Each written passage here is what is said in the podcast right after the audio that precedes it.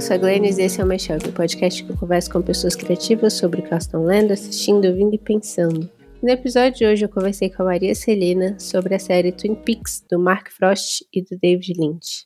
O episódio está com alguns spoilers, mas não tem talvez o que é considerado o grande spoiler de Twin Peaks, que é quem matou Laura Palmer. Então fica aí a critério de vocês, se vocês vão ouvir ou não, tendo assistido a série antes. Mas antes de ir pro episódio, eu preciso dar primeiro um aviso, que é que a gente vai entrar de férias agora, em ato, no podcast, porque eu tô um pouco sobrecarregada e precisando tocar os outros projetos, né, que eu faço além do podcast. E, enfim, é isso. A gente vai, vai dar uma pausa aí, mas espero que a gente retorne em breve. E por último, eu queria fazer um, um jabazinho da minha amiga Stella Rosa. Quem escuta o programa, quem escuta o programa de forma mais assídua, é, talvez lembre. A Stella Rosa já esteve aqui no programa algumas vezes e eu menciono ela também com alguma frequência. E Stella é, lançou um novo livro de poesia, Cine Estúdio 33, é, semana passada. E ela me convidou para o lançamento do livro. E, enfim, foi incrível. Tá lá no YouTube. Recomendo que vocês é, assistam e comprem o livro da Estela. E aí eu queria ler o poema, que é um poema em prosa, que é o, um dos poemas que eu li é, nessa live de lançamento. Então, vamos lá. O nome do poema é o mesmo do livro, Cine Estúdio 33. Cine Estúdio 33. Uma vez li um texto chamado Seis Minutos Mais Belos da História do Cinema. Contava rápido ali a história do cinema e suas imaginações, um Dom Quixote pequeno, um verdadeiro moleque, sua Dulcineia sentada comendo delicados coloridos, sempre evitando os azuis. Sei que, de repente, Dom Quixote se ergue de pé, desembanha a espada, se precipita contra o telão e os seus golpes começam a cortar o tecido. Corte negro aberto pela espada de Dom Quixote se alarga cada vez mais, e me vejo sentada na primeira fileira do Cine Estúdio 33, com meu pouco metro e dez de altura, sofrendo o pescoço para o alto por ser tão pequena sentada ali, no Cine Estúdio 33, assistindo desde Guerra de Canudos até Street Fighter, voando pipoca, a turma inteira da terceira série da escola pública que gritava e berrava. Provavelmente tinha um ou dois Don Quixotes sentados perto. Todas as crianças eufóricas com um rasgo na realidade. Sei que, quando li esse texto, esses seis minutos mais belos da história do cinema, só conseguia pensar no pequeno palco onde ficava a tela do Cine Estúdio 33. Quase de frente para a antiga casa da minha amiga de infância, onde tantas vezes conversamos sobre Don Quixote e Sancho Panza, garotos que atravessavam a tela do nosso pequeno cinema. Mas o Cine Studio 33, agora abandonado, só passa na tela algumas recordações. E o que fazer, meu Deus, se foi sentadinha lá, tudo tão imenso, tudo tão pequeno, que vi a cena mais triste naquele primeiro telão, que viria a ser o telão para sempre. Talvez sim, aqueles seriam os seis minutos mais tristes da história do cinema.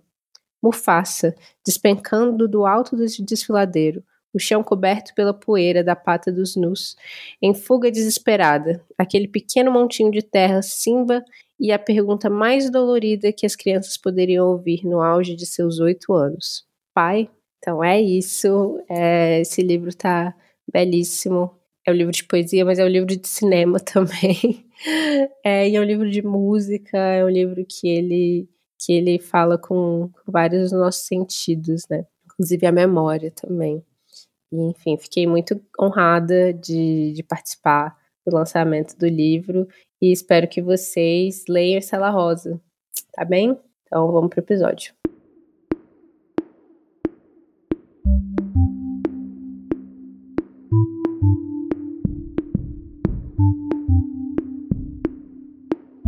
E aqui hoje no Mashup estamos com a minha amiga Maria Celina Gordilho, que é doutoranda da, de Direito da Universidade de Brasília e atriz e professora na Companhia da Ilusão.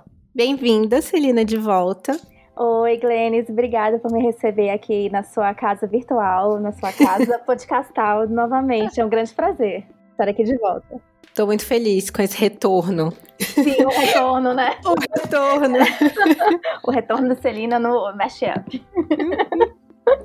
e com essa deixa, eu vou introduzir a obra sobre o que a gente vai falar hoje, que é Twin Peaks. Eita! ah, e eu tô muito ansiosa com esse episódio e eu já quero deixar, assim, avisado aos, aos ouvintes, assim, logo de início, que é impossível, assim, falar sobre tudo de Twin Peaks. É, é, impossível falar sobre qualquer obra, né? Inteira, Sim. completamente em um episódio de podcast.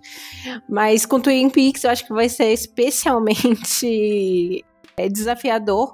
Gostaria de dizer que se algum dia alguém quiser me pagar para fazer um podcast só sobre Twin Peaks e vários e vários episódios sobre Twin Peaks, eu aceito. E eu vou junto, não podem me chamar também que eu vou. Por favor. Então, eu acho que Twin Peaks é uma série que, em vários níveis, todo mundo conhece, assim, no sentido, mesmo quem não assistiu, teve algum contato com, com a ideia de Twin Peaks, né? Já, Twin Peaks já virou uma coisa quase simbólica, assim. Sim, não, certamente. Não só simbólica, né, como já inspirou aí toda a televisão que veio posteriormente, né? Então, mesmo quem não viu diretamente, mas se assiste alguma outra série, já tem uma uma influência, né? Já, já assiste em segundo grau Twin Peaks, digamos Sim. assim. É um marco cultural muito grande. Eu acho que não tem nem como explicar a série de forma sucinta, assim, falando uma sinopse. Então eu vou só falar alguns fatos sobre, sobre a série e o filme e dar, né, a introdução. Então, Twin Peaks é, é uma série não é nem só uma série, né? É um universo. É um, mas... um evento. Vamos, né? vamos, mas vamos chamar de série, por enquanto. É uma série que foi criada pelo David Lynch e pelo Mark Frost. E as duas primeiras temporadas saíram ali nos anos 90, né? A primeira em 90 e a segunda 90 e 91. Em 92 teve o filme Firewalk With Me. E em 2017 teve o retorno da série, que literalmente chama Twin Peaks O Retorno. E a série, eu vou falar então o que, que é o comecinho da série pra gente entrar nesse universo, né? Então, na pequena cidade de Twin Peaks, o corpo da jovem adolescente Lara Palmer é encontrado no lago, no rio, na verdade. E o agente Dale Cooper do FBI é acionado para investigar o caso. Aí a gente já tem vários elementos, eu acho que, que são interessantes, né? Primeiro, é uma série de investigação policial. Uhum. E eu acho que todas as séries de investigação policial que vieram depois de Twin Peaks foram muito influenciados, né? É, a gente tá muito acostumado hoje em dia a ver essas séries de uma cidade pequena, com personagens excêntricos, em que tudo parece muito pitoresco e fofo e agradável, e de repente tem esse assassinato que mostra, na verdade, vários mistérios, né? Várias, várias coisas obscuras que acontecem ali. E aí vem um, geralmente um investigador ou uma investigadora de fora que é introduzido esse universo. Então, provavelmente, se vocês já assistiram outras séries de investigação policial que vieram depois de Twin Peaks, certamente tem algum tipo de influência aí de Twin Peaks. E aí eu queria saber de você, Celina, qual é assim a sua relação com a série? Como que lugar assim ela, ela ocupa para você? Quando a gente era mais adolescente, né, mais jovem, ela era meio cult, né? Aliás, sempre foi, né? Continua sendo. Mas eu lembro que meus meus amigos, eles viam filme e não sei o quê, e acho que tinham algum acesso à série. Eu não tinha, né? Mas isso me encantava um pouco, porque eu falei, nossa, mas o que será isso, né? Essa série que todo mundo fala e não sei o quê, naquela fase que todo mundo quer ser alternativo, quer ver cinema diferentão, e o David Lynch traz isso, né? Ele é, né, é conhecido em Hollywood por ter uma visão diferente, assim, da vida. Só que eu só consegui ver efetivamente a série é, muitos anos depois, mais próximo de quando é, ela retornou, na verdade. Uhum. Então eu, eu acho que eu assisti eu vi que tá, tinha saído o retorno, né? E aí eu falei, não, então agora eu vou aproveitar que eu sou uma mulher adulta, madura, e vou baixar isso e assistir de uma vez só. E aí me encantou, porque tem todos esses materiais que você comentou nesse universo de Twin Peaks, né? Que é uh, o mistério, detetive, uma música boa, se passa em lugares diferente. E a história que é contada, ela é muito bem contada ali pelo Lynch e pelo Mark Frost. Então é realmente cativa. Claro que ela não uhum. é uma uhum. série perfeita, mas ela é super cativante. E especialmente na temporada terceira, né? Em que tem vários momentos, assim, sei lá, sublimes de televisão, em que você fica assim, meu Deus, encantado. E que deveriam ser vistos até no cinema, mais do uhum. que na tela do computador. É, inclusive, uma, uma curiosidade sobre essa terceira temporada que ela entrou em várias listas no, no ano, né, em 2017, como melhor, tipo, entre os melhores filmes do ano. Uhum. O próprio é, David Lynch fala que ele, ele vê essa temporada como um filme. Eu tenho problemas com essa fala, porque eu acho que ela vem de um lugar do, de desconsiderar a televisão como uma mídia é, de arte válida, que sempre uhum. acontece, né, com novas mídias, né? É, é, o cinema, quando ele chegou, as pessoas ficaram preocupadas que ia acabar com o teatro, e aí quando chega a televisão, ficaram preocupados que, iam, que ia acabar o cinema, ia acabar o rádio. Uhum, então, é. é... Mas ao mesmo tempo faz, faz sentido com o David Lynch, considerando que ele é esse essa pessoa que, que, como a gente vê na série, tem uma relação forte e ao mesmo tempo crítica com a nostalgia. E é só um comentário que é interessante o Lynch falar isso, porque ele é considerado como um renovador ali da televisão dos anos 90, né? É, justamente Exato. ele foi trazido do cinema para renovar a, o catálogo da televisão, do canal lá que eu esqueci qual é, né? Americana e é outro, outro mundo. Mas ele foi trazido para isso. Aí ele falar um pouco disso, talvez ele esteja já em outra dimensão de. tá, tá meio, né? Achando outras coisas, não sei o que, que ele andou pensando aí da vida. Mas ele já, ele tem essa fama, né, de, de ter vindo pra modernizar a televisão, o jeito que a gente faz série. Uhum. Né, 30 anos atrás. Interessante esse comentário dele. Sim. Eu tenho que, que fazer um disclaimer aqui que eu tô muito pirando ainda no assunto da superfície, né? Para quem ouviu o último episódio que a gente falou sobre a obra Ultra Superfície da Amanda Devuski, eu tava acompanhando a obra, né, da Amanda enquanto ela tava acontecendo e pensando no episódio, e ao mesmo tempo eu tava assistindo Twin Peaks e conversando muito com meu amigo Orlando Calheiros, lá do podcast Benzina. Beijo, Orlando. E a gente tava pirando muito na questão da superfície, né? E aí teve um determinado momento que ele me falou, mas Twin Peaks é tudo superfície. e, e não de forma negativa, né? Porque a gente, eu acho que na cultura ocidental, né, a gente tem, tem uma certa valoração, né, que, que a gente coloca a superfície como algo negativo em comparação à, à interioridade, né, ao, ao profundo. Só que Se a gente sair dessa ideia de que o profundo é valoroso e a superfície não, eu acho que a gente pode ter uma leitura mais interessante assim das obras.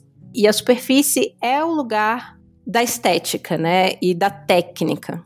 E Twin Peaks está o tempo todo falando sobre estética e técnica. Então, como eu falei, é uma série que tá que logo de início já evoca uma série de símbolos, mesmo quem. No primeiro episódio, né? Mesmo a gente não conhecendo os personagens, a gente já tem uma noção do lugar que eles ocupam, né? Porque tem uma série de. Não clichês, mas, mas pode ser clichê. E, eu, e aí eu tô, não tô falando clichê de forma negativa aqui, mas existe uma série de símbolos, né, que, que evocam algo muito familiar. Então, tem aquele café, aquele, aquela lanchonete americana com, com as, as garçonetes com uma roupa muito específica, tem os personagens excêntricos da cidade. Então, tem ali já um senso, assim, de, de familiaridade quando a gente chega ali. E que vai ser subvertido, mas não vai ser subvertido exatamente pela profundidade, mas pela própria estética. Então, a gente tem essa estética do uma coisa bem, né, é, American Dream, né, do sonho americano, do, do que que é. Uhum. Tem a estética também do mistério, da investigação, e tem também, né, na primeira temporada, principalmente, tem muito a questão da novela. Tem uma novela que eles estão sempre assistindo e tem algo na atuação, a nossa a atuação nessa série não é naturalista. Uhum. tem várias coisas, né, que eu acho que do, David, do David Lynch, que se a gente pensa assim, como muito focado na superfície, na estética, em coisas na estética do sonho, coisas confusas e complexas e, uhum. e, essas atuações não naturalistas, muito disso poderia cair num lugar muito horrível. Isso é muito ruim. mas de alguma forma funciona quando ele faz, mas, mas funciona porque ele entende ele tá usando esses artifícios de alguma forma com, com objetivo. Então, eu, eu sinto, por exemplo, que a falta de naturalismo né, nas atuações trazem essa estranheza, o, o estranho familiar, né, o, o inquietante. Essas pessoas que de alguma forma estão tentando passar a impressão que são pessoas. Mas tem, tem algo ali é, impedindo isso. Tem, tem uma barreira, assim, tem uma estranheza que impede eles de serem completamente convincentes como, como seres humanos. Isso faz parte da impressão que ele quer passar mesmo, né? Principalmente nessa nova temporada, em que a gente tem todos os duplos, os doppelgangers, uhum. e tem isso dos corpos que não são, que são espelho, ou que são apenas um, um um condutor, assim, né, para espíritos, outras coisas. Exato. Então, Glennis, sobre isso que você falou, eu queria começar, eu queria complementar. É quando a, eu não sei se eu li isso ou se foi a minha impressão quando eu vi a primeira vez, mas parece que o Lynch está querendo fazer ao mesmo tempo uma homenagem a filmes antigos, assim, digamos, de investigação policial, né, que tinha muito ali nos anos 40, 50 em Hollywood, e ele é um grande fã de, de Hollywood antigo, né, digamos assim. Uhum. E, mas ao mesmo tempo ele tá meio que subvertendo isso, querendo falar, olha que comédia que é essas, essas histórias, né? Olha como, como eu posso fazer isso de uma maneira, né, assim, ó, enfim. Porque a, às vezes a gente assiste a, a série, né, Twin Peaks, e a gente às vezes se perde, não sabe se tá vendo uma série de humor ou uma série de drama ou de tragédia ou o que que, horror que, horror também. exatamente então você passa por às vezes no mesmo episódio você passa por todas essas camadas assim na, na mesma série todas essas fica, estéticas é, né todas essas estéticas e você fica uai mas que tá acontecendo né você fica apreensiva você quer saber o que vai acontecer mas ao mesmo tempo você ri aí de repente tem um romance e você uai então ele ele meio que mistura e subverte um pouco né usando esses é, símbolos e tudo isso que você trouxe, né? Então, por isso que é difícil também. Eu não, eu não vi esse filme que você viu, é, mas é, como é difícil prestar homenagem a diretores, né, ou, ou, filmes antigos que, que a gente gosta, né? Porque às vezes não é só prestar homenagem, às vezes é, tem que entender a estética e os propósitos, né? Então, como você bem falou, Lynch tem um propósito para usar a, aquela atuação pouco natural, mais robótica, é, especialmente aí na terceira temporada. Mas eu acho que ele, ele consegue fazer isso bem, na maioria das vezes, talvez. Às vezes, né, dá uma, uma coisa assim, fica muito artificial, a gente fica, hum, algo não está, algo de errado não está certo, né? Mas é porque e, ele também tem uma coisa que, que me impressiona, que é muito legal, que ele tem os atores fetiche, né? Isso uhum. todo diretor tem, mas ele tem os atores fetiche e ele consegue trabalhar com esses atores super bem. São atores que acompanharam ele nos filmes, é, na uhum. série, é, voltaram agora pro retorno.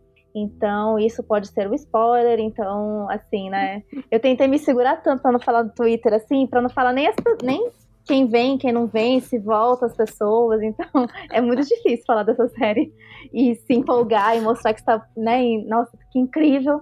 Mas sem dar spoiler, porque tudo pode ser alguma coisa, né? Então. Tudo é spoiler, é. Tudo é tipo, spoiler. O retorno do, do personagem é um spoiler. É um spoiler. E... Mas ele até subverte isso um pouco de spoiler, né?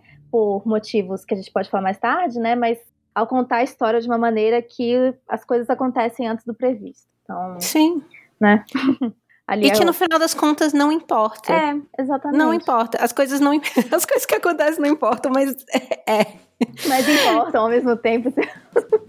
é, eu gostei muito do que você falou antes sobre ele entende os símbolos, né? Então ele ele ele sabe por que que ele tá ele tá usando essa, essa atuação dessa forma, ou ele. ele... Aqui eu vou, vou falar um pouco mais sobre algo que eu, converse, que eu tenho conversado com Orlando. Uhum. Que é o seguinte: teve um episódio recente do Benzina que ele, que ele, eles estão numa temporada que eles estão falando sobre o corpo, né? Uhum. E o corpo é a superfície, né?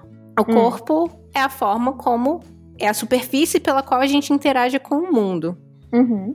Esse descarte, né, da estética, da superfície, do corpo, tá muito ligado também a, a- a certas ideias da cultura ocidental que vem muito do lugar do- dessa voz mítica neutra, que geralmente vem do homem branco é, heterossexual Uhum. que é a ideia de que você, como o ser pelo qual todos os outros se definem como pela diferença, né? Então, a mulher negra é defi- definida pelo fato de ela ser mulher e de ser negra, a mulher pela diferença por, por ela não ser homem, o homem negro pelo fato de ele não ser branco, etc. Tudo é definido a partir desse, dessa figura entre aspas, neutra, que seria o corpo masculino branco, que é obcecado com transcender o corpo, né?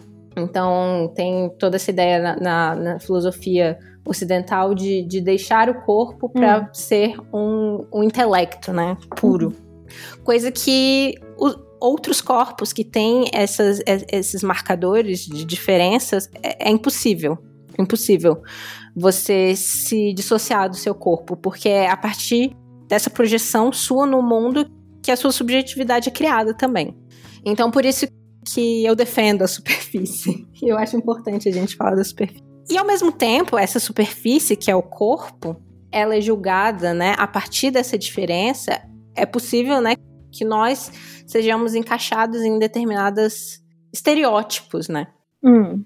E, e aí eu acho que é a grande crítica que a gente pode fazer à superfície, né?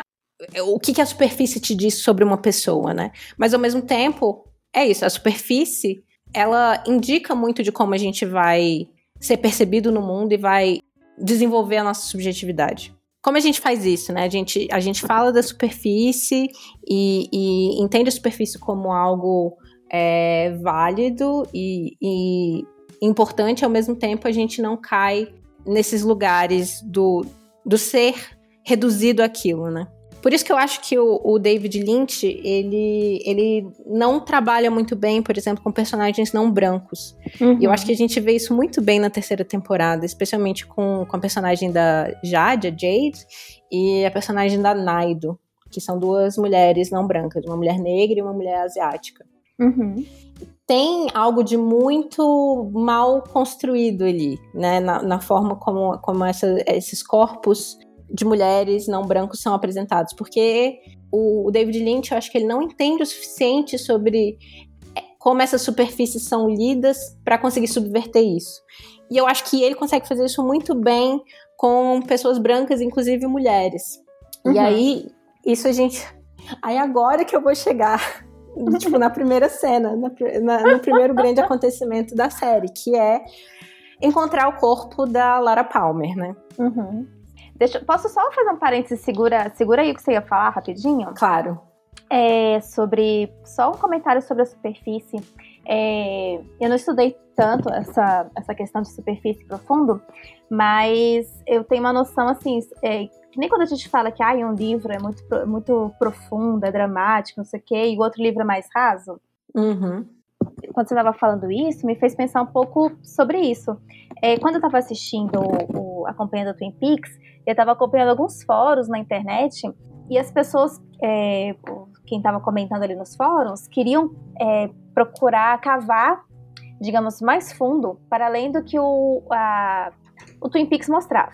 Então, cada um Uhum. tinha sua própria teoria de tudo, é, cada um tinha várias é, reflexões a respeito da obra, que às vezes é, não foi nada que foi pensado, ou foi criado e tal, foi roteirizado.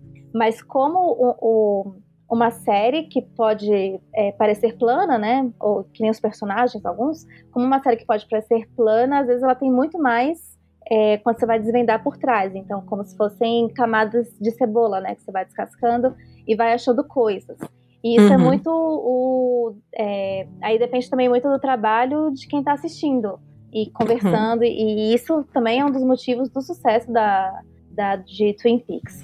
Mas uhum. é só esse uhum. comentário mesmo. Não, total. É que a gente estava falando, né, antes de começar a gravar, que eu acho que existem diversas formas de se experienciar uma obra. Uhum. E Twin Peaks, em especial, existem várias formas como você pode escolher fruir, né, da série. E é uma série, como eu falei, eu acho que ela é muito superfície, mas eu acho que superfície tem uma frase muito boa de um texto da Amanda Devuski, que é a artista do, do Ultra Superfície, em que ela fala superficialidade não denota falta de complexidade. Uhum. Complexidade não existe só no profundo, mas também na superfície, né?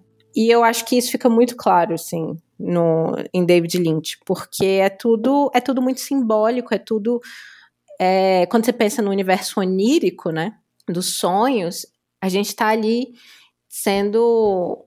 É, analisando as imagens, né? A gente uhum. não está analisando tanto a gente está analisando os símbolos, né? O que, que aquilo denota. Que sim. vem de um lugar da superfície, que a gente vê. Sim, sim, é verdade. E isso não, não impede de ser extremamente complexo e confuso, pelo contrário, né? E existe essa forma também de, de analisar Twin Peaks, que é tentando entender tudo. Eu acho que é impossível, na verdade, entender tudo, mas existe também um prazer ali em tentar ter esse encontro com outros fãs e conversar sobre suas teorias e nisso, mesmo que você converse, tenha teoria sobre tudo, você pode chegar a determinadas conclusões, mas o David Lynch nunca vai chegar e te falar, ah, você tá certo, sabe? É isso, é isso, uhum, sério. Uhum, uhum. É, eu, eu acho que, que é isso, pode existir esse prazer no, no, no caminho, no processo de tentar entender, Sim. mas não vai ter um, uma, uma, uma conclusão clara. Uhum. E a minha forma de assistir Twin Peaks é muito pela, pelo caminho da superfície, né? Que é o caminho do, das sensações. Quais são os sentimentos que, que a série evoca? Não tanto de estar tá tentando entender tudo que está acontecendo, mas é uma série tão de pele, né? Tão de, de, de, tela, de superfície, que eu tive reações físicas, principalmente vendo essa, essa nova temporada. E aí volta para a questão do, do familiar, né? Que é a gente vê esses, esses novos, eh, os antigos personagens de 25 anos atrás, agora, e às vezes. E aí eh, eu, vou, eu acho que a gente vai ter, come, vai ter que começar os spoilers agora. Não tem como. É que a gente vai falar, né? Mas, por exemplo, tem uma personagem, que é a Audrey Horn. a gente acaba a segunda temporada, né? Que é, é a temporada lá de 91. Sofre um acidente, né? Ela rola uma explosão num banco e ela tá no banco. E aí ela entra em coma. E aí tem determinado momento dessa nova temporada em que ela reaparece e ela fica uns três episódios numa mesma cena, que é uma cena dela conversando com o marido e ela tentando convencer o marido a sair de casa pro bar, né, que é o Roadhouse. E aí ela finalmente vai pro bar e no bar ela ela performa uma dança que é que é uma dança que ela performou lá no, na primeira temporada, uhum. né? A, a, dança da Audrey. E é tão inquietante, é, é, o estranho familiar do Freud mesmo, né? Ver aquela atriz 25 anos depois. Existe um, um certo. Às vezes é, tipo, reconfortante ver aquela mesma cena, ao mesmo tempo te desconforta, porque você sabe que ela não é mais a mesma pessoa, porque tem 25 anos, e ao mesmo tempo tem uma série de sensações ali. Eu fiquei toda arrepiada vendo essa cena, toda arrepiada. Porque, para mim, eu passei essa terceira temporada de Twin Peaks inteira, que chama Twin Peaks O Retorno, achando que o retorno era sobre o Dale Cooper, né? Porque acaba a segunda temporada com o, o Dale preso no Black Lodge, que é esse lugar é, eu não sei nem explicar o Black Lodge. Você sabe explicar? É tipo um lugar entre o nosso mundo e o outro mundo, em que as almas vão lá para. As almas ruins vão lá, digamos assim. Mas Sim. outras pessoas podem acessar, né? Dependendo se você está num determinado lugar, num determinado horário, abre um portal, que são as cortinas vermelhas, e aí pode-se entrar lá. E aí, só Sim. que nem sempre dá para sair, que é o que acontece com o nosso agente. Sim. Então acaba a segunda temporada com o Dale preso no Black Lodge e o corpo, um corpo, um doppelganger dele saindo de lá, é ocupado pelo espírito sinistro do mal Bob. Então, uhum. a, a, segunda temporada acaba assim, né? Acaba com o, o corpo, esse corpo duplicado do, do, do Cooper no nosso mundo e ocupado por uma entidade sinistra.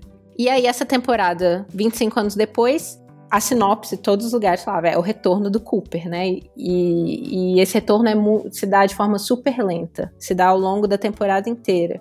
É o, a entidade, né? O, o, o, o, o, o Cooper mal tentando permanecer aqui. O Cooper Bom consegue voltar através de um terceiro, de um terceiro, de um terceiro doppelganger, mas ao mesmo tempo ele tá, tem que reaprender a usar o próprio corpo e, e, recobrar a própria consciência. Então, boa parte da temporada é, é ele existindo nesse corpo e tendo breves lampejos assim de, de, de retorno, né? E a gente sim, com café, com é, alguns símbolos, né, do, do universo dele. É o café, é torta, é o negócio policial, como é que chama o, o que brilha ali? Ah, é, alguém fala badge, FBI, badge, o badge, é, o badge da distintivo, FBI. Distintivo, distintivo. isso, essa palavra. É, ou então alguém fala alguma coisa de FBI, FBI, né? Então ele vai lembrando algumas coisas que pertencem ao universo dele de 25 anos atrás. É bem interessante Sim. esse retorno, assim. É, então, é, quando. Então, o nome né, da série é Retorno por conta disso, entre aspas, né? Uhum. Mas ao mesmo tempo é um retorno impossível. É um retorno impossível porque 25 anos passaram. Aí volta pro tema da nostalgia e desse esse interesse do David Lynch, né, pelo por esses, esses símbolos conhecidos, essa familiaridade, e ao mesmo tempo essa, essa noção de que são coisas incapturáveis, assim. O Dale não passar a, tempo, a temporada quase inteira sem voltar, e ao mesmo tempo quando ele volta, tem uma, a, a cena, né, que ele fala, tô 100% acordado. Uhum. Mas ele nunca entrega pra gente certas coisas. Ele não, é, tem a próxima. A, a cena dele depois que ele tá tomando café. Ele não fala, oh, it's a damn fine cup of coffee. Ele nunca entrega pra gente esses confortos, né? Do tipo. Sim, e eu vi umas familiaridades, assim, que a gente estava acostumada. A e, e, isso a gente vê em várias coisas. Tipo, então a gente vê, por exemplo, alguém falar: Ah, isso é uma ótima xícara de café, que é uma frase que a gente ouviu assim, na primeira temporada, né? Que a gente, que, que a gente relaciona muito com, com, com Twin Peaks. É, então a gente vê, por exemplo, essa, essa, essa frase ser falada nessa nova temporada, mas enquanto Dale ainda não tava, não tinha retornado pro corpo completamente. Uhum, uhum. E aí, depois que ele volta pro corpo, a gente vê ele tomando café, mas ele não fala frase. Então, tipo, a série tá sempre brincando com isso, com, com a, gente, a gente quer essa familiaridade, a gente tá com saudade, a gente tá nostálgico pela série, pelos personagens, mas é impossível voltar porque passaram-se 25 anos e é uma série de superfície, então é uma série que se importa com, com a estética, é uma série que, que se, a, a primeira temporada é cheia de mulheres lindas, né? Uhum. Tem, tem as três personagens que, que são que a série passa boa parte do tempo no rosto delas, que é a Shelley, a, a Audrey e a Donna. Sim. São três atrizes belíssimas e tem ali um ar também de, de é, old Hollywood, né? Uma coisa bem glamourizada. Sim. E nesse meio tempo elas envelheceram. O, o Dale envelheceu também. Então, tipo, é uma série que, que entende o poder da nostalgia e também tá falando pra gente é impossível voltar, é impossível a gente voltar para aquele lugar. É, só, não só também é impossível, né? Mas eu acho que também ensina a gente a aproveitar o momento presente. Então, se, se as mulheres é, e as personagens estavam jovens e não sei o que, de um jeito ali nos anos 90, é, 25 anos depois, elas têm outras coisas para apresentar, né? Que a gente fica assim nessa, ai meu Deus, mas tem que continuar sendo jovem, tem que continuar sendo isso. E eu vi muitos comentários horrorosos na internet sobre a aparência das atrizes. Nossa. Mas você fica, cara, mas passou, se passaram 25 anos. É, um monte tempo... de gente morreu. Nesse um monte de gente tempo. morreu. Eu fiquei assim, com o coração partido. E todos os in memory, né? Em memória de, que aparecia em cada final do, de cada episódio, ai, me cortava o coração. Mas, Sim. E, e nas nossas vidas também já passou 25 anos entre uma coisa e outra coisa, né? Entre, sei lá, nosso nascimento e não sei o quê, entre a nossa infância e hoje. Então é um tempo, é, é enorme esse tempo, e a, a gente muda. E a gente tem outras coisas para oferecer que são tão boas quanto a gente, né, 25 anos atrás. Então até acho que, que não sei nem se foi uma, é, do David Lynch, também ele, ele, próprio envelheceu, né? Mas como ele usa bem os atores, é, os atores mais velhos, né? Os atores hoje em dia, que tem 40, 50, 60, 80 anos. Então isso Sim. me deixou confortável em saber que, que é, dá para trabalhar assim, sabe? Que não precisa ficar nessa ânsia de, de da gente, né? É, da, da, nossa sociedade querer. É, ai, nossa, tem que ser jovem, tem que ser isso, tem que ser aquilo, não tem que passar botox. Ao mesmo é... tempo que tem um certo luto por isso. Tem um Ao luto pelo, por, é. pela beleza perdida, pela juventude perdida. Mas, mas esse luto não tá no lugar do vamos tentar voltar, né? Mas vamos fazer, saber o que fazer com isso, né? Uma coisa meio. É, tem, tem, tem, tem é, é, essas tentativas, né, de, de voltar no tempo, é, essa, esses indícios da série de 25 anos atrás que ele dá e depois ele fala: ah, ah, ah, ah não vou te entregar. Uhum, uhum. Mostram quão fútil, né? É, é, essa tentativa. Que isso conversa muito com esse momento que a gente tá também, que, que a gente vê muita nostalgia nas, nas, nas produções audiovisuais, né? Sim. Então. Ah, verdade.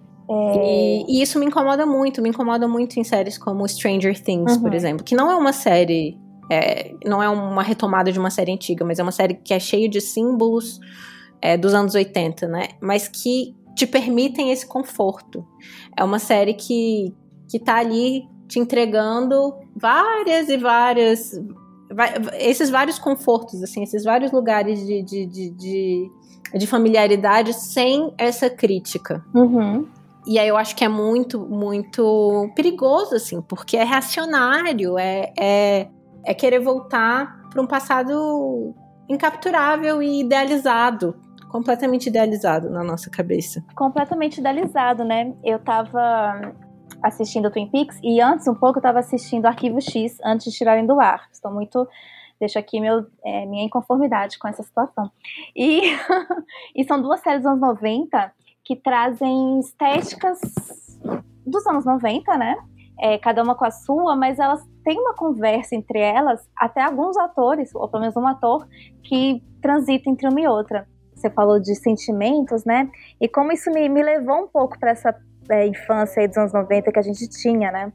E, e como algumas coisas se perdem no caminho. Por exemplo, é, as modas, né?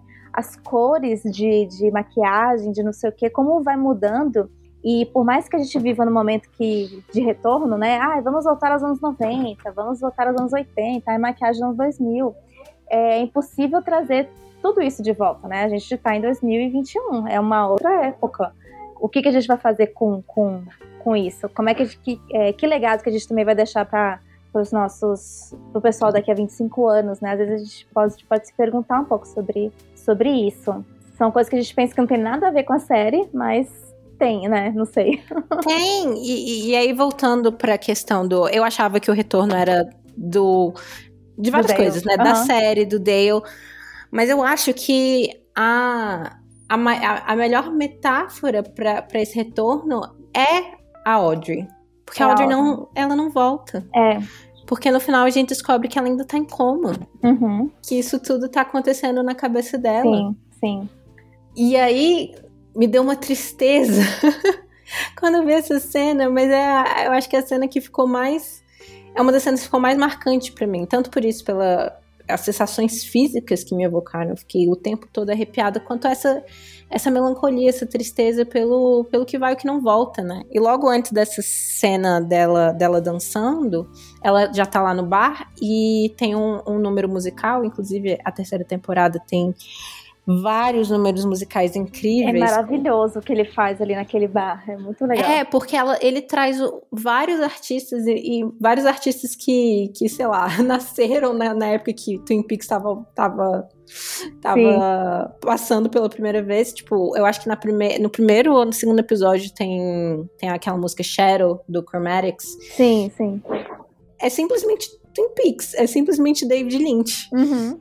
Sei lá, artistas totalmente influenciados pela estética David Lynch e ele traz de volta nessa nessa e temporada. Dá, e dá literalmente o palco, né? O palco do, do bar do Roadhouse para eles. Então, quase todos os episódios, ele termina assim, é, com, com uma banda tocando. Então é muito. É muito legal você esperar Sim. a banda do, do dia, do episódio. Total. Mas eu estava falando do, e, do episódio da, da Audrey. É, e logo antes dela fazer a dança dela, tá tocando o Ed Vedder. Sim. Ed Vedder toca. E ele canta uma música que, em que ele fala. É, Who I was, I'll never be again. Quem eu era, eu nunca vou ser de novo. E quem eu podia ser, eu nunca vou ser. E isso é outra coisa que, que volta pra coisa da superfície. Tem vários números musicais e várias músicas ao longo da temporada também que são muito óbvias, assim. São, tipo, o tipo de coisa que na escola de cinema, assim, vai falar Tipo, não coloca uma música que, que a letra tá falando exatamente os sentimentos do personagem. Isso é tipo. É, você tá sendo muito brega, né? Ou você tá entregando demais, você tá. É, você tá. Seguindo os protocolos. É. é. É, voltando pro personagem da Jade, essas questões da representação. Sim. É, então, é, é isso. Eu acho que é, muito do que o, o, o David Lynch faz funciona e nesse lugar da superfície porque ele entende de forma íntima. E eu acho que raça é uma coisa que ele não entende de forma muito hum, íntima. Sim, sim. E aí eu acho que volta pra Laura Palmer, porque tudo volta pra Laura Palmer. e aí eu queria falar, o que, que eu queria falar da Laura? É que ela aparece, né? A primeira a, primeira o primeiro grande acontecimento da série é o encontro desse corpo da Laura, que remete muito para mim, a Ofélia do Shakespeare. Mas não só a personagem da Ofélia, mas o símbolo e a, e, e, e a que a gente tá acostumado a ver Ofélias. Eu acho que muita gente, sei lá, não, nunca assistiu é, Hamlet, nunca leu Hamlet, mas eu acho que muita gente já viu imagens que remetem a Ofélia, né? Que é essa personagem que comete suicídio e, é, num rio uhum. e, e cercado de flores. Então tem inúmeros, inúmeros quadros, né? Sim. Tem um pré-rafaelita que é muito conhecido. Deixa eu ver qual é o nome do ato do. É o. Eu tô vendo esse quadro na minha mente agora. Do John Everett Millet. Isso. Isso. Tem esse, esse quadro do John Everett Millet dela. É uma imagem que, que volta em vários filmes, por exemplo, em Melancolia, Melancolia tem aquela imagem da Kirsten Dunst uhum. no, no rio com as flores. E, e, e, é uma imagem que evoca várias coisas. Tem uma coisa da feminilidade branca, é, esse, essa, esse fascínio pela mulher morta, pela tristeza, pela mulher triste, pela enfim. Pela mulher bonita, né, morta. Pela mulher Não é bonita, é mulher, jovem, é. morta. Uhum. Então tem, tem, tem algo ali que, que ele traz, né? Quando a primeira coisa que falam da, da Laura Palmer, quando encontram ela ali e tiram o plástico, é como ela é linda. Uhum, é. E, e, isso poderia cair em algo que a gente vê muito em séries policiais de investigação, que é essa estetização sem, sem muito cuidado da mulher branca morta, né? Então, uhum. Eu acho que Hannibal, por exemplo, tem determinados momentos em que o corpo da mulher branca morta é usado como, como um, um, um quadro, né? Ele é colocado de determinada forma, assim. Eita. E, e isso me incomoda muito. Só que ele entende. É, quando, porque o David Lynch entende os símbolos e ele entende. Ele, ele, e ele entende esse, esse poder né, da imagem e da superfície, hum. eu acho que ele trabalha isso muito bem. Porque ela ela não fica só ali como imagem, mas também não é aquela coisa, ah, a gente precisa. Ela é mais do que só essa imagem. A imagem é importante também e volta o tempo inteiro. Então, é, a foto dela, tem a foto dela de, de como rainha do baile, né? Do lado da escola. Sim. E aí tem essa imagem na casa, dela, tem essa imagem na, no, no, lá no, no, ensino médio, tem essa imagem na, no departamento de polícia. E gera uma. É, criou uma das cenas mais. Que eu achei mais bonitas, embora meio brega, assim, da, da, dessa última temporada, que é um dos personagens vendo essa foto, né, de 25 anos atrás, aos prantos. Porque Sim. tocou lá no fundo dele as memórias, assim, então eu achei super, super bonito. Sim. É, ficou bem icônica essa imagem, né? Ficou. E, e, tem, e tem, a parada do overacting de novo, a tem, coisa não tem. naturalista. É. Mas que funciona super bem. É uma imagem que ela tem, ela tem corpo, ela tá ali o tempo inteiro, ela tá o tempo todo assombrando aquela cidade, aqueles personagens. Tanto que nessa terceira temporada tem essa cena super forte também que me deixou toda arrepiada de novo. Essas sensações físicas que, que, a, que a série me passou. Que é a mãe da Laura Palmer destruindo o retrato. Uhum. Tipo. E mais uma vez, né? Um retrato, é uma superfície, é algo que. Plano ali, né? Parada da técnica, né? Tem uma, tem um, um, uma mídia, tem um, uma, uma, um aparato em que a obra tá impressa. Sim. E porque Twin Peaks é muito sobre isso. É sobre superfície, estética e técnica, né? Porque ele estava sempre falando sobre eletricidade, uhum, por exemplo. Uhum. Então, Sim. Nessa terceira temporada, inclusive, o, des o desenho de som foi todo feito pelo David Lynch. E tem sempre esses ruídos, né? Esses ruídos, Sim. esse chiado, que, que remete também a enfim, tem é uma diversos momentos que... né? É, é, é, e é muito interessante que, se você ver com legenda em inglês, é, tem uma legenda para os chiados. Uhum. Então, ominous sounds, ominous não sei o que, e é... E, eles e muitas traduzem... vezes são esse, esses sons que, que remetem à eletricidade, né? Esse, esse zumbido que fica por trás dessas coisas. É, essa, que a gente associa até com, com essas dissonâncias, né? Chiado, white noise, a televisão saiu do ar, então é sempre isso, né? Uma coisa que não tá bem, tá errado. Sim. E eletricidade é luz, né? Uhum. E eletricidade é a imagem. Porque Sim. a imagem é a projeção de luzes. então é técnica. É superfície, é estética. Então, é, isso foi até uma coisa que a, que a Amanda Devulski me falou. Inclusive, é engraçado que a Amanda do, de, de, da, da, da obra Outra Superfície, do último episódio, ela é, é super fã de Twin Peaks. Ah. Então, tipo, as coisas A gente já pode fazer um clube, assim, né, entre a gente. e aí ela fala: o nome do filme, o filme chama Fire Walk With Me. Uhum. Fogo ande comigo. E o fogo é, é eletricidade. É. é técnica, é a imagem. E uma coisa que dá vida também, se a gente parar pra pensar, né? Fogo, é, é, né, a descoberta do fogo gerou. Enfim, o, o, a humanidade, né, se apossou aí do fogo e foi, digamos, pra frente e uhum. melhorou os alimentos e se esquentou e tudo mais. E a eletricidade, é só traçando paralelo, acho que, acho que você até já falou dessa obra, alguém já falou dessa obra, não sei, é, que é o Frankenstein, que ele também uhum. usa eletricidade para fazer viver o monstro, né? O, o Frankenstein, né? Usa a eletricidade para fazer viver o monstro. Então, ele, a, a eletricidade também dá a vida e tira a vida, né? Sim. né? e põe o gente, enfim, o, tem um personagem que toma um choque, né, e aí ele volta para a realidade. Também tem isso, dá um choque de realidade, digamos assim, aí na personagem. Mas é tudo isso, tá, tá interligado. Interessante. Sim. Era isso que eu tava falando sobre a Ofélia, né? Eu acho hum. que ele que é uma coisa muito problemática que a gente tem na nossa cultura no geral, de, de, dessa exploração da imagem da mulher morta, dessa simples estetização e desse, dessa idealização e romantização. E ele faz uso dessa imagem, mas ele entende o poder dessa imagem. Então, uhum. não quero falar que ele aprofunda a Laura Palmer para a gente não cair naque, de novo naquele, naquele binarismo do, do superfície versus profundidade, mas ele trata, ele não trata de forma leviana essa imagem. Então, a Laura Palmer é importante a série inteira. Ela não é só aquela imagem da menina morta, embora essa imagem seja importante também.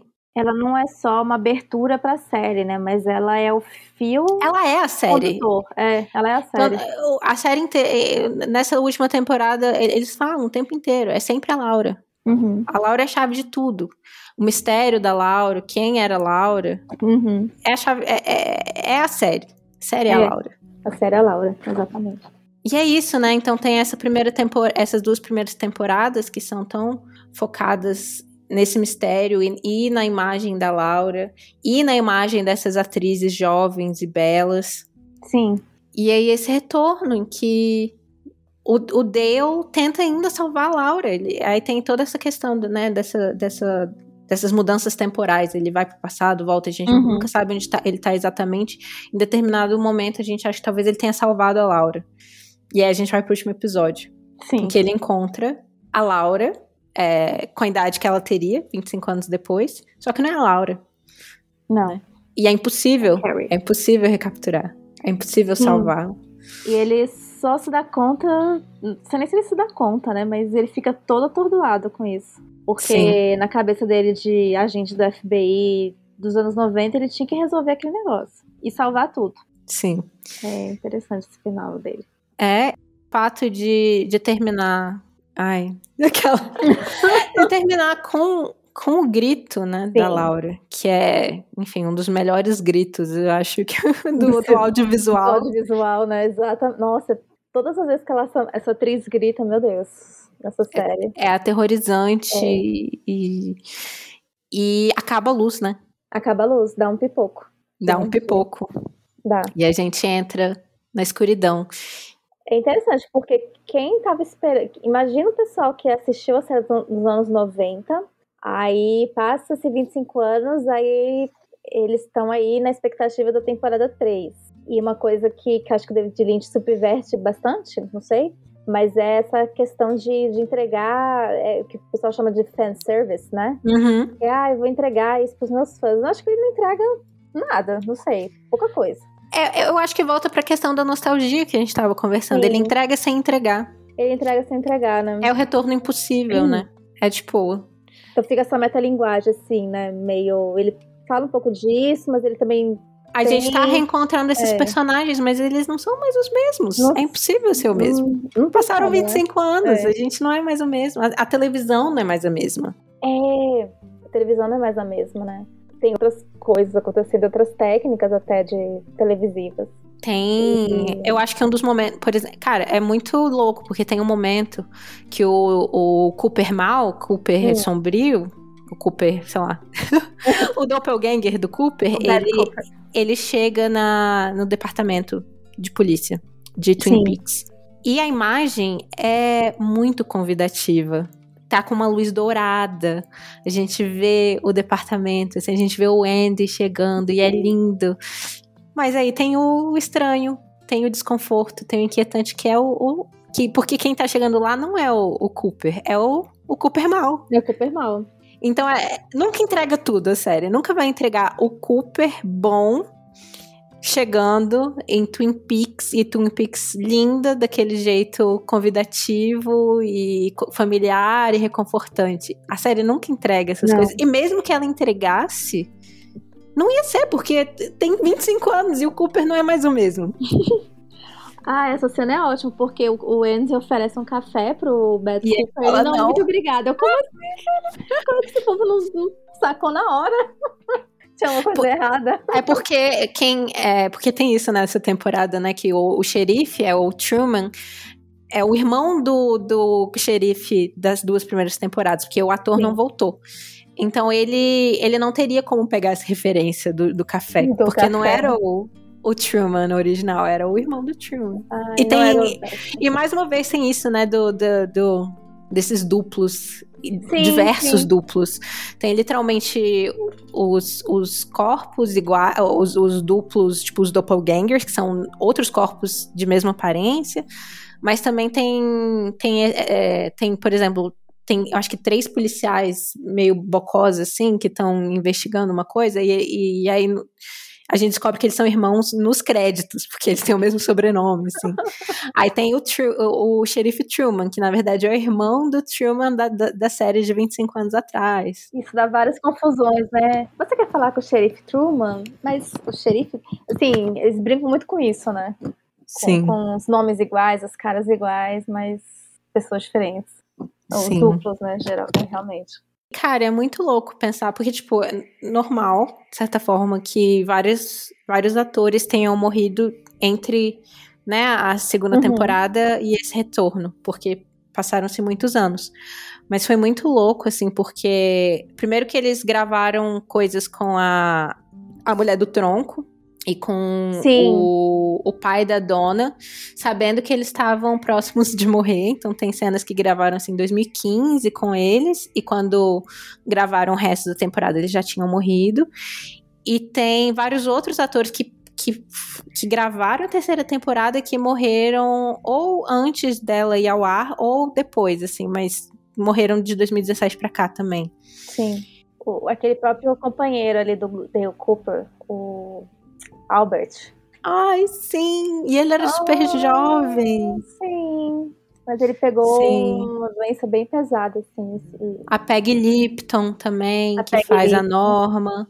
É, o Harry Dean Stanton, que já era sim. bem velhinho. É, ele já tava. Ai, é, é muito é muito emocionante, né? mesmo pra gente que não acompanhou a série nos 90, porque a gente é jovem, né, mas é muito legal você ver essas pessoas, esses atores todos voltando para esses, mais ou menos voltando, né, pra esses papéis, assim, é, é gostoso. É confortante. Sim. Olha aí. Mas não fiquem confortáveis demais. Não, gente, não, não fiquem. Ai, eu chorei várias vezes nessa última temporada, mas algumas de ódio. Nossa. De... Ai, essa terceira temporada é tipo. Foi uma das experiências audiovisuais mais intensas que eu já tive. Eu terminei a série. Eu acho que eu não te contei isso, mas eu, eu já tinha visto a primeira temporada umas três ou quatro vezes. E eu nunca tinha ido pra segunda. E aí, a gente estava conversando sobre o que, que a gente ia falar, né? Que eu queria que você voltasse pro podcast. E a gente ficou, ah, será que a gente fala sobre aqui, isso, sobre aquilo? Eu falei, ah. E aí você mencionou Twin Peaks, eu pensei, nossa, Twin Peaks é uma parada que eu que eu tô devendo, assim, há muito tempo. Eu preciso terminar de assistir. E era uma, é uma série que, que, me, que me desafiava de várias formas. Então, foi bom, assim, ter uma obrigação de assistir. porque foi uma experiência realmente incrível. Foi. Mas dolorosa também. Realmente, uhum. meio dolorosa. Não, com essa, essa assistir de novo, né? Que eu assisti as três temporadas novamente. E o filme, e eu até tinha DVD de, do filme, que já é uma coisa fora do propósito aí, de, fora da realidade de muitas pessoas, né? Mas ele sumiu, eu fiquei muito triste que eu perdi essa mídia. Mas ok, passou. Mas... É, não, eu tinha um DVD disso, gente. Gente. Aí, como, como a gente vai descascando, é, tirando as camadas, né? Tem muita coisa que eu vi nessa, nessa esse rewatch, né? Que eu não tinha visto nas outras vezes que eu tinha assistido. Então foi muito gostoso voltar ah, a este mundo. Ah, foi, foi muito legal. E o filme fazia séculos que eu tinha visto, então realmente foi, foi uma outra experiência, assim. Sabe uma coisa incrível que eu percebi agora sobre a nossa conversa? Ah. Que a gente não falou do grande mistério. Assim, eu acho que o grande mistério, né? É que as pessoas acham que é o grande mistério, mas eu acho que o grande mistério é, é a simples existência é um mistério. Mas a grande, o grande mistério de quem matou Laura Palmer, a gente não falou, né? Sim, a gente não falou disso, né? A gente vai ter que fazer uma temporada, um segundo episódio pra, pra esse negócio. Não, pra mim o grande mistério de Twin Peaks é como é que grava é, os atores falando daquele jeito no Black Lodge. Sim! Eu tô muito curiosa pra saber. e eu cacei a internet e não descobri. Quem conseguir desvendar esse mistério, passa pra gente no Twitter. Eu acho que, é, talvez os atores mesmos tenham falado daquele. Mas é bizarro, né? É, é bizarro. Eu tenho a impressão de que eles falavam ao contrário e depois o David Lynch é, passava. É, gravava de trás para frente e depois eles passavam de frente para trás. Sim, Não eu sei. acho que é isso. É, mas é muito. Nossa, deve ser muito difícil. Imagina. E causa mais uma vez o, a, a, sensação do inquietante, da estranheza, né? Do estranhamento. O estranho familiar.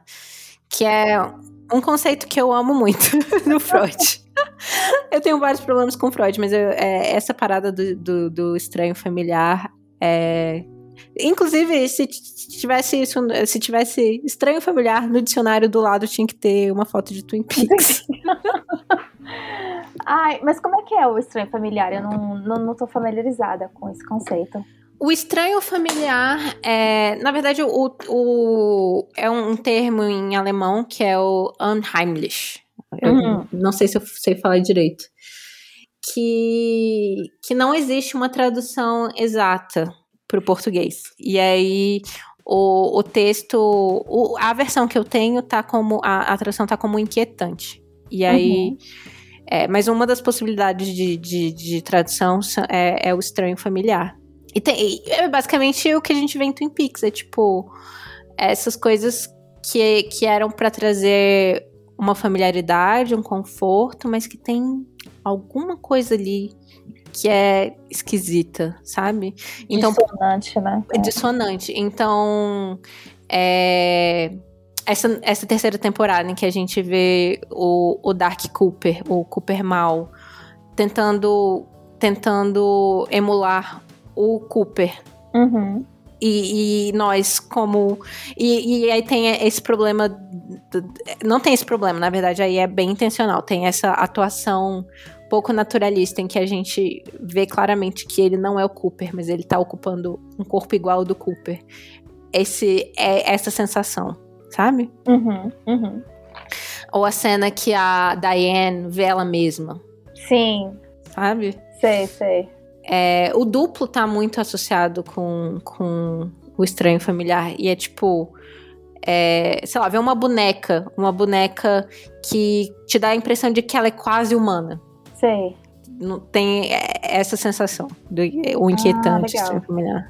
Legal. Eu acho que é um conceito que se aplica super bem aí em Twin Peaks. Sim. E é isso, né? É desconforto causa é, é o desconforto que vem de você estar tá procurando conforto ali. É, é, porque a gente assiste, por que, que a gente assiste televisão, né? Para relaxar, para curtir, para passar tempo, mas nada disso acontece aí, porque te faz ficar desconfortável naqueles minutos, 50 minutos, uma hora, não sei. Sim. É interessante porque eu não tava conseguindo assistir mais do que muitos episódios. Eu não, também não. Não tem como maratonar, porque te cansa. Exato. Fica muito rijo ali, tenso na, na, na, no sofá, né, na cama, assistindo.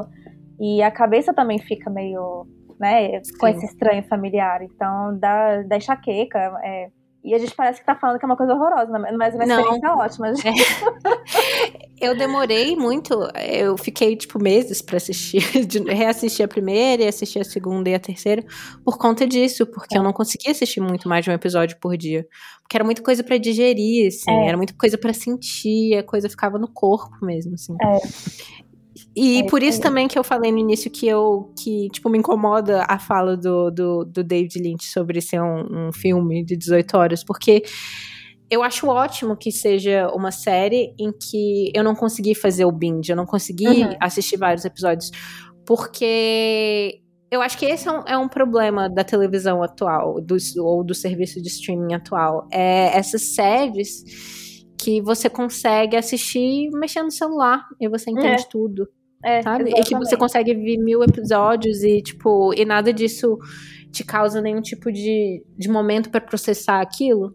Então eu Sim, acho muito é. bom que seja uma série de televisão e seja uma série de televisão que você não consegue fazer o binge. Ou se você for fazer o binge, tem que ser um esforço. É, um esforço consciente, assim. Eu, eu tô pensando muito em assistir essa terceira temporada, assim, em um final de semana talvez tomar umas drogas e tal. Mas é tipo, vai ser um, uma experiência, assim. E eu vou ter que me preparar psicologicamente e fisicamente para fazer isso. é, não, eu acho que outras experiências que seriam fascinantes para ver Twin Peaks é ver Twin Peaks no cinema. Uhum. Porque aí, algumas, alguns episódios por dia, uma, uma amiga minha falou que fez isso. A, algum cinema de São Paulo, desses de circuito alternativo, promoveu isso durante um fim de semana de feriado. Caraca! E disse que foi a experiência mais, mais louca, assim. E claro Incrível. que o episódio 8 da última temporada lotou, né? Que é aquele com a música e tal, preto e branco. Porque ele tem muito, né? Se baseia muito nessa linguagem musical, nessa linguagem de ruídos que o, que o David Lynch traz. Mas, cara, imagina você ver isso no cinema, com todo o Dolby Surround ali e tal. Deve ser muito punk. Nossa. E é, eu acho que ele devia promover isso aqui. Nossa, super. Imagina no, no Cine Brasília. Pois é, cara. Festival Twin Peaks. Nossa, ia ser incrível. Nossa, ia ser incrível. Aí a gente ia tudo fantasiada de, de dona. Audrey. De Audrey. Ai, é muito chique. Elas têm uma sensualidade que não, não mostra nada, assim. É, é interessante a linguagem que eles usam ali, né? De sensualidade, Sim. de não sei o quê. De, ah, eu, de mostrar eu li um texto. Eu li um texto do, do, da, do AV Club sobre isso, sobre como essa nova temporada de Twin Peaks é sem, sem juventude, é sem sexo, sem erotismo. Uhum. E é, e é real. É, é real. Real oficial. Porque era uma coisa muito forte nas primeiras temporadas, é. né? Tem uma coisa do olhar ali das atrizes, do, que é extremamente erótico e que. Sim. O jeito de olhar, de caminhar, de. sei lá, é uma coisa assim. Todo mundo fica encantado. Sim, é muito é. sedutor. É muito sedutor, nossa. Aí você fica, meu Deus, eu queria ser essa pessoa ou eu queria estar com essa pessoa, né? fica meio na dúvida. É, eu volto para aquela parada do, do, do, do David Lynch entender muito o estilo, né? A estética, como a estética importa. Eu tava lá numa uma entrevista com ele, em que ele tava falando sobre como ele. Uma das coisas que incomoda ele sobre os dias de hoje, os dias atuais. Você não é um velho chato? Você é, velho chato. é que não pode. Não se pode mais fumar dentro dos lugares, né? Hum. E, e aí ele fala, porque isso muda completamente a experiência quando você tá num, num bar de jazz, por exemplo. Porque a fumaça faz parte da experiência. Faz. Faz parte da estética do lugar. E eu fiquei tipo, é, você tá sendo um velho chato, mas eu entendo 100% do que você tá falando. Porque a estética faz parte da experiência, não tem como. Não Nossa, tem como. é verdade. Olha, é, ajuda a compor por a atmosfera. Que, a atmosfera, né? Por isso que, por exemplo, aquela, aquele lugar de jazz lá daquele filme é, La La Land, uhum. não tem, ele é meio, né? Não tem essa, essa aura sensual. E tem a parada no, da nostalgia naquela porra daquele filme, eu odeio esse filme.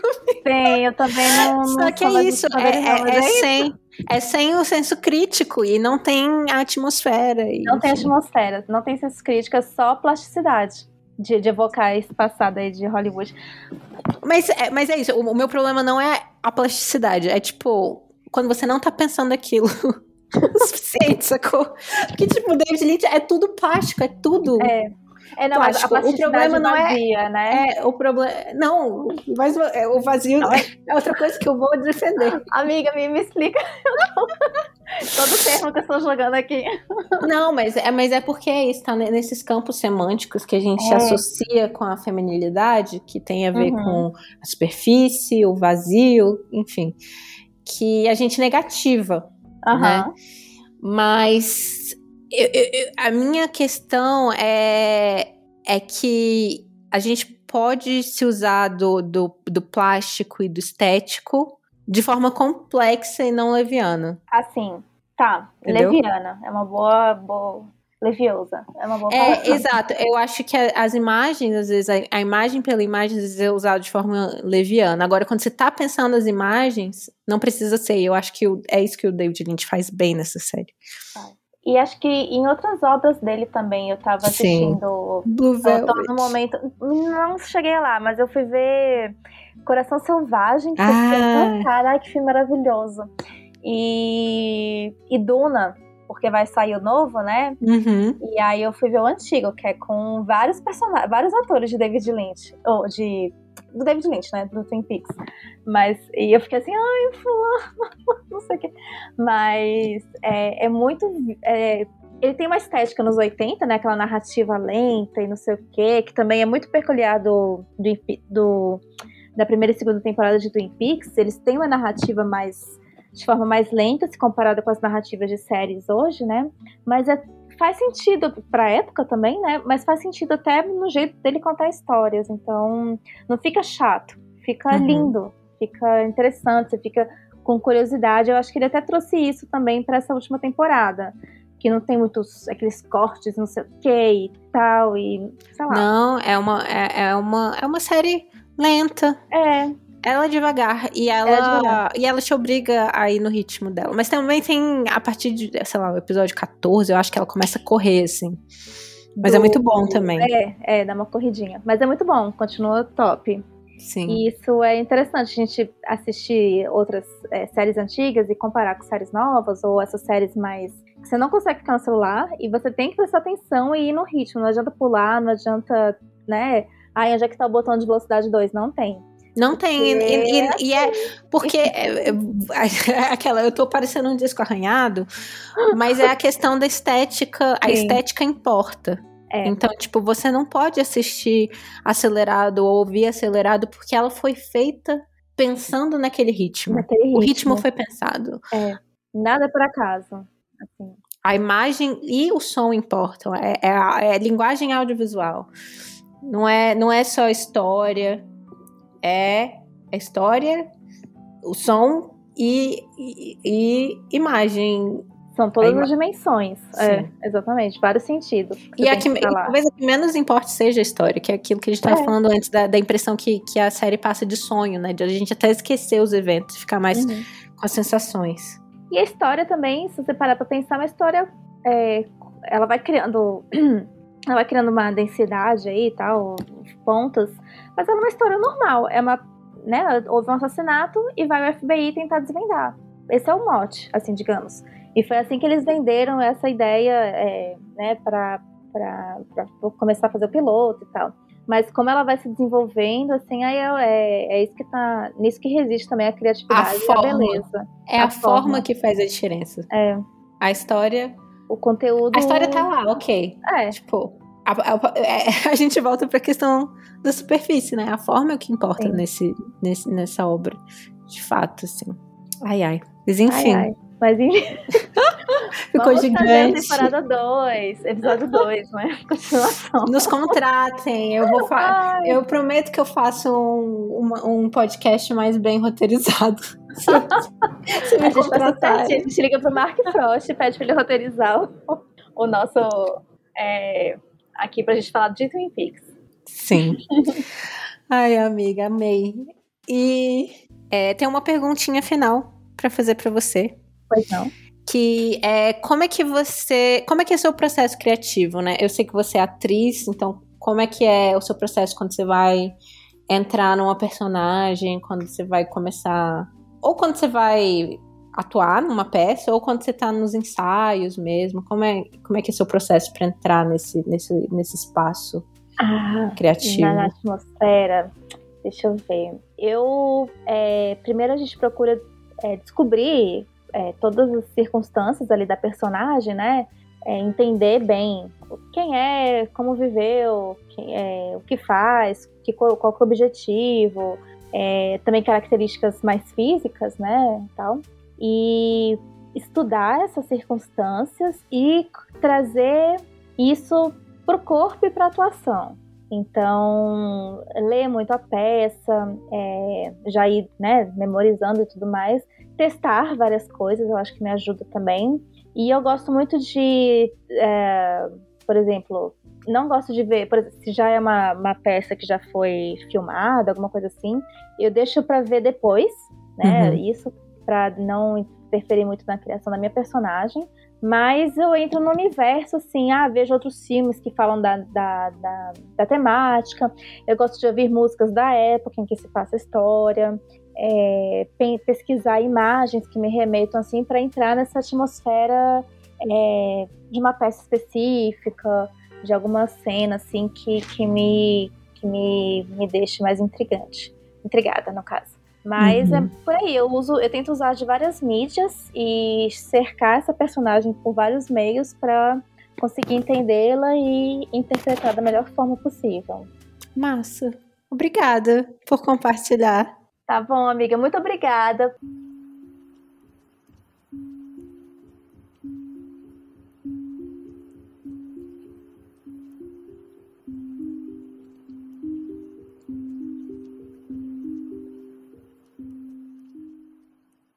O Mashup foi criado e é produzido por mim, Glennis Cardoso, editado pelo Rafael de Paula, e nossas músicas são do In Love with the Ghost e Poddington Bear. Nós estamos disponíveis nas redes sociais, no Instagram como mesh.up e no Twitter como mesh underline up. Eu sou Glennis AV, tanto no Twitter quanto no Instagram.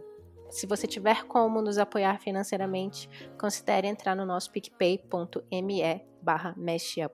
Nós temos planos a partir de um real. E se você não tiver como, compartilhe com seus amigos, curta o podcast e espalhe por aí a palavra do mashup.